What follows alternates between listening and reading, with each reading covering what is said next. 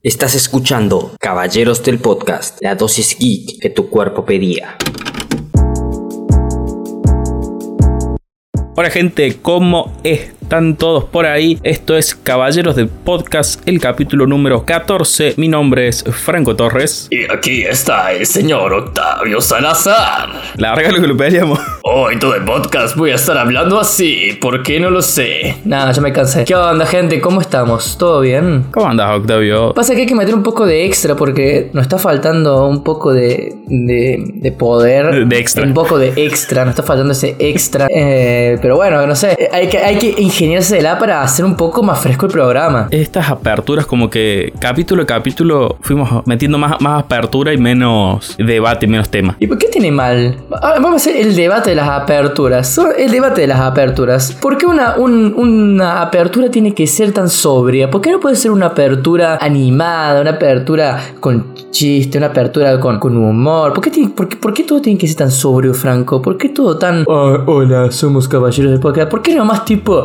Muy buenas, somos caballeros del podcast? Eso es porque siempre que cada uno le toca hacer la apertura, la hace como quiere. Y esta vez, como lo estamos grabando bastante tarde este capítulo, medio que, que lo tiré así. Además, porque no tengo ganas de editar un. Y muy buenos a todos. No tenía ganas de editar eso, que no lo voy a editar ahora. Bueno, gente, para que sepan, esto es una preview de lo que será eh, Not Podcast. Claro, una nueva idea que estamos eh, maquinando con Octavio para el año que viene. Pero tiene otro, tiene otro nombre. Tiene otro nombre y, y Es, es algo totalmente nuevo que no sabemos qué será. algo totalmente random. Claro, es así. Sobre, to- sobre todo random. Sí, bueno, ¿por qué nos alargamos tanto en las aperturas? No sé, yo creo que con productor no lo deberíamos hacer, así tenemos más tiempo, más minutos para debatir los temas que traemos semana a semana, así que me parece que estaría bueno de, ir largando con los temas, ¿no? Bueno, pero, pero sobre todo podremos hacer un minuto de silencio por Javi que no está. Lo puede editar al minuto y no lo tenemos así no hay un bache. No, listo, ya está, ya pasó un minuto, pero está pensado en, en otro tiempo. Eh, así que bueno, gracias Javi. Eh, gracias por tanto y perdón por tan poco. Eh, Eso es porque, nada, tiene que editar otros podcasts y, y está con, con mucho trabajo. Nos, met- nos mete los cuernos, gente. Nos mete los cuernos con otro podcast. Muy mal ahí. Sí, sí, estaba por hacer un chiste, pero no da. Ah, bueno, hacelo, Estaba, estaba por hacer la gran Guandanara. hacelo y...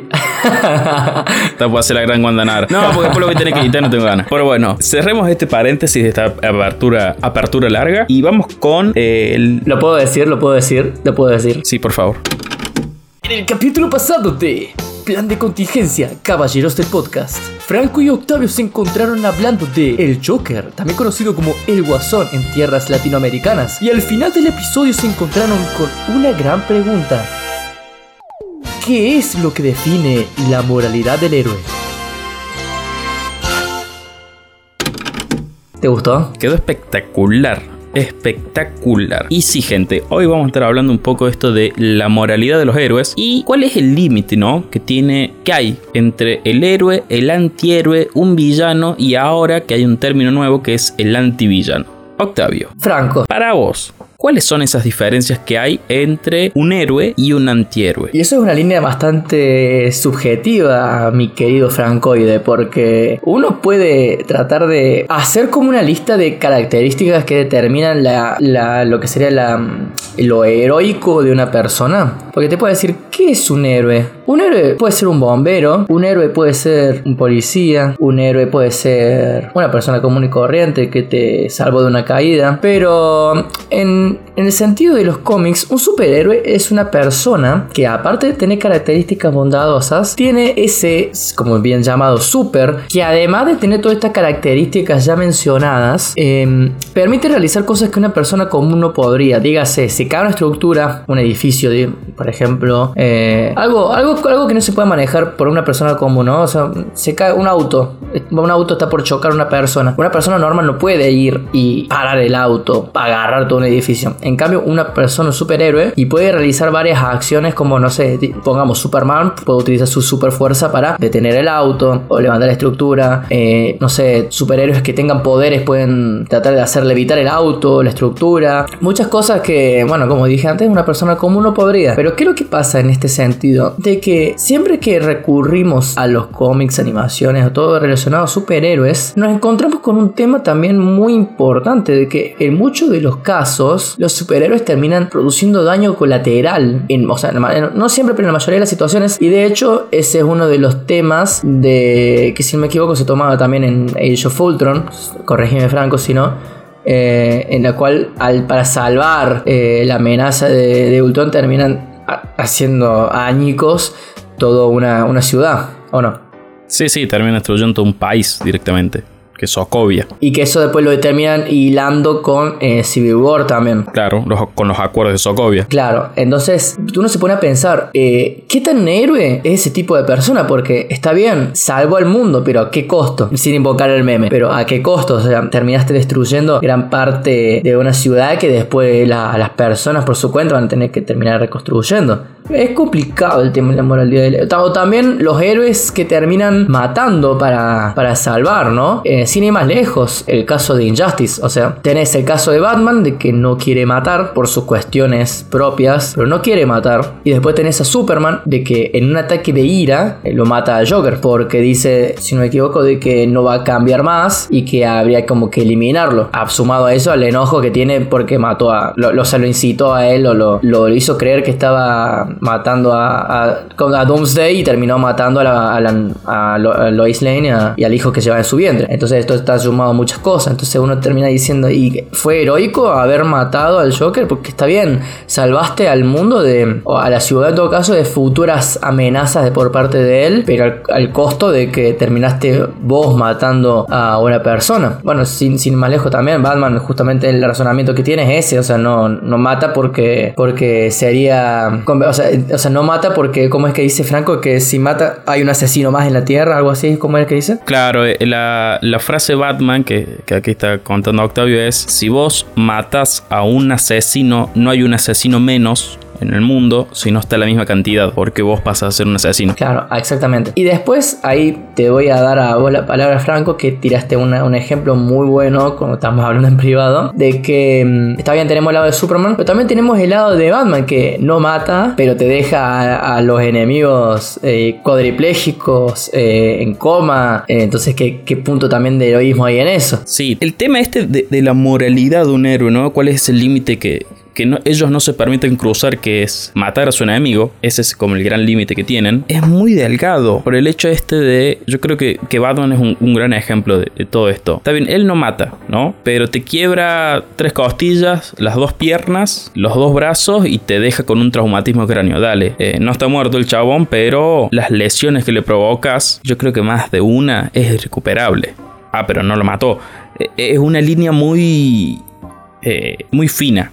Es como caminar una cuerda floja. Está ahí. Y, el tema este del daño colateral. Sí, son héroes, pero te das vuelta y destruyeron media ciudad como mínimo. Es ahí, están siempre ahí como un límite. Buscando información para este no, cuál es la, la, diferencia entre el héroe y el antihéroe. Me topé con una descripción que es, el héroe es como lo que aspira la sociedad o la parte buena de una sociedad y que cree en el sistema de la sociedad. O sea, cree en la justicia y que se tiene que ir, que todo criminal tiene que ser juzgado por sus crímenes y si hace falta que tenga que ser encarcelado. Es como eso, ¿no? Él cree que en el bienestar de la sociedad y en su sistema. Y el antihéroe también está en esta sociedad y cree que la sociedad tiene que ser buena, pero que el sistema no lo es. Por eso cruza ese límite de matar a una persona, pero no llega al punto de ser un villano porque busca el bienestar de una sociedad me, me tope con, con, esa como definición y esas diferencias que hay y me gusta mucho y, yo creo que va por ahí, ¿no? Esta diferencia entre un héroe que cuando yo hablo de, héroe también tomo el superhéroe porque un poco se, se capsula todo, ¿no? E, esa cuestión de, de, una persona que busca el bien, como dice esta definición, de, de una sociedad y no cruzar ese límite de matar a una persona y decir el sistema que se creó, por más que haya fallas, está bien y tiene que ser así. Y de repente aparece un personaje como, voy a poner el ejemplo de Red Hood, en el cual al principio estuvo a favor de, esta, de este sistema, vio que el sistema no funcionó y dice voy a hacer yo mi propio sistema y se convierte eh, en Red Hood y empieza a matar criminales. Y, es de nuevo esto, esa línea, ¿no? Entre decir, dale, sos un héroe pero matas. O en el caso de Batman, sos un héroe pero le provocaste una hemorragia cerebral a un vendedor de droga, ponele. Es un límite muy fino en el cual todos los héroes están en ese borde. Bueno, y también podemos agarrar del otro aspecto, Franco, podemos agarrar el aspecto de los villanos también. O sea, ¿qué definís qué es un villano en realidad? O sea, justamente el villano es aquel que tiene características contrarias al héroe. Esa es lo que dice la definición. Pero si también tomamos de qué es lo que hace heroico a un héroe, o superhéroe, ¿qué es lo que hace villanesco o supervillano? Porque supongamos, un villano que va en contra de los propósitos, o sea, de, de los ideales del héroe, pero que a fin de cuentas los ideales del villano pueden terminar siendo un beneficio también. O están buscando el bien, pero en métodos que, el, héroe no, no los considera eh, buenos. Como vos decís, ahí ya entramos en esta definición nueva, en este concepto nuevo que es el antivillano. El villano es como dice la definición, la cosa totalmente opuesta al héroe. Si el héroe es todo lo que está bien, el villano es todo lo que está mal. Es esa definición y termina ahí, no, no hay, ah, no es malo por, no, quedó ahí. Ahora está el término antivillano. ¿Qué es esto? Seguiría siendo un villano, pero con un fin heroico. Lo voy a poner con ejemplos para que se termine de entender. Eh, vamos a la película Batman Begins. Batman Inicia, creo que todos lo vimos. ¿Cuál es el villano? Ra's al Ghul, quien entrena a Batman. ¿Es el villano de la película? Sí, pero busca ser un héroe, busca un, bienestar mayor en la sociedad. Y en los cómics es también un poco así Ra's al Ghul. Él es el líder de la Liga de los Asesinos. Lo que quiere hacer con la Liga es un poco crear una sociedad en la cual no haya delitos, pero si hay a ese ladrón se lo va a matar ahora está pasando lo mismo con Poison Ivy. Sigue siendo un villano Batman, pero funciona como una especie de ecoterrorista. ¿Por qué? porque vela por la seguridad del medio ambiente, de la naturaleza, de las plantas, del verde. Es ese límite. Eso es decir, bueno, es un villano pero tiene un fin heroico y uno como lector, como espectador, logra empatizar con ese villano y decir, pucha, es malo, pero tampoco está tan mal lo que piensa. Es, un poco el efecto que pasó con Thanos en Infinity War. Que va a decir, sí, está loco, es, es el villano, pero medio que decís, che, no está tan loco. Como que le buscas una razón. Igual sigue siendo un villano y sigue siendo la, contraparte del héroe. Un buen ejemplo en Marvel y en el MCU sería Killmonger, el malo de Black Panther, que es el villano porque busca un benef. Tiene un objetivo personal, pero al final vos terminas empatizando con el personaje y se convierte en este antivillano. ¿Por qué se convierte en antivillano? Porque medio que le terminas teniendo lástima al personaje y empatizas y decís, pucha, qué feo lo que le pasó y qué lindo final que tuvo el personaje. uno de los ejemplos más recientes es más que mejor se puede ejemplificar porque eliminar a la mitad de la población del universo no es algo eh, que digamos bueno, pero sin embargo, a final de cuentas sigue trayendo un beneficio porque justamente lo que vio Thanos es que los recursos se van a acabar, hay sobrepoblación, entonces que dijo, bueno, voy a buscar las gemas de infinito para poder eliminar de una forma rápida a la mitad de la población del universo para que justamente poder hacer rendir más todos estos recursos que hay que no se acabe, no se acaben tan rápido, ¿no? Claro, lo que sucede es que ahí Thanos, quieras o no, termina de nuevo siendo un villano. Y es como que está catalogado y, llega al stand ese siempre ser un villano. Pero sí, lo que pasó ahí es eso, es que te hace dudar. Eh, el antivillano te hace eso, te hace un toque dudar de qué tal malo es. Es como muy difícil definir qué, o sea, si a uno de los dos bandos, porque acá ya viene por el lado de bandos, o sea, cuál de los dos bandos es el, el villano y cuál de los dos bandos es el héroe. Porque en ambos bandos tenés piratas que son buenos y piratas que son malos, que buscan esclavizar o tomar territorio para su propio beneficio. Como así también tenés eh, marinos de que buscan proteger la paz dentro del mundo de One Piece, como otros que buscan solamente el, pleito y, destrucción y hasta incluso beneficios personales en base a, hacer tratos con piratas o eh, hacer tratos con las naciones en los cuales en el sentido de, extorsión como ah mira si vos no, no nos pagas no te damos protección y llamamos a los piratas en ese mismo sentido también te pones a pensar que depende o sea uno también lo desde el lado del espectador. Y al verlo, verlo de lado del espectador, vos lo ves como, eh, bien, el protagonista, o sea, Luffy los hombres de paja, para nosotros son héroes. Porque eh, tratan de eh, derrotar a piratas malvados o salvar a sus amigos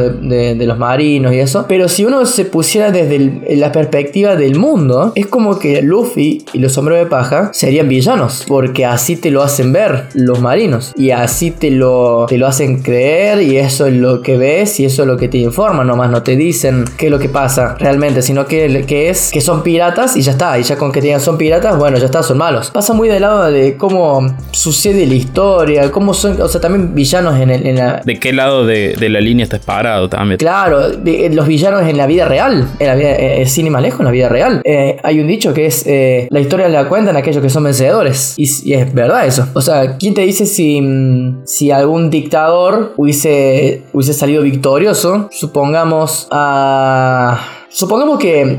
hace- Sí, no, no hace falta especificar, yo creo que se se entiende la idea, es siempre, co- como espectador, ¿no? Yo creo que es que siempre terminamos viendo un guion y terminamos percibiendo lo que el guionista quiere, quiere contar y de qué lado ese guionista va a poner los personajes. el guion de la vida. Claro, o sea, hay una frase de Stan Lee que... No una frase. Hace poco vi un video de Stan Lee que él siempre le preguntan, che, ¿quién gana en una pelea entre... No sé, Wolverine contra Galactus. ¿Quién gana? Y se nombra varios personajes contra grandes villanos. Y dice, dejen de hacer esa pregunta porque el que va a ganar es el que elige el guionista. O sea, vos no vas a decir nada. o sea, si el guionista tiene ganas de que gane, que, que ya pasó una pelea entre Thanos y Chicardilla, la ganó Chicardilla porque el guionista se le cantó que fuera así. Claro, y puede suceder un montón de ideas adentro de la trama, cosas que vos decís, ¿qué carajo acaba de pasar? Pero son ideas del guionista. Con el tema este de, de- de la moralidad y hasta dónde también, o sea, siempre terminamos viendo la parte del guionista y de un montón de guionistas porque en el caso del cómic, que es lo que yo más sé, como un personaje lo agarraron un montón de guionistas y un montón de equipos creativos, va- van jugando con el tema este de, de la moralidad y cómo van cambiando los héroes. Exactamente y puntualmente, ahora no recuerdo cuándo fue, pero al principio los héroes sí mataban. Creo que era por allá en la época de oro, o sea, años 40, porque el género superhéroes se lo toma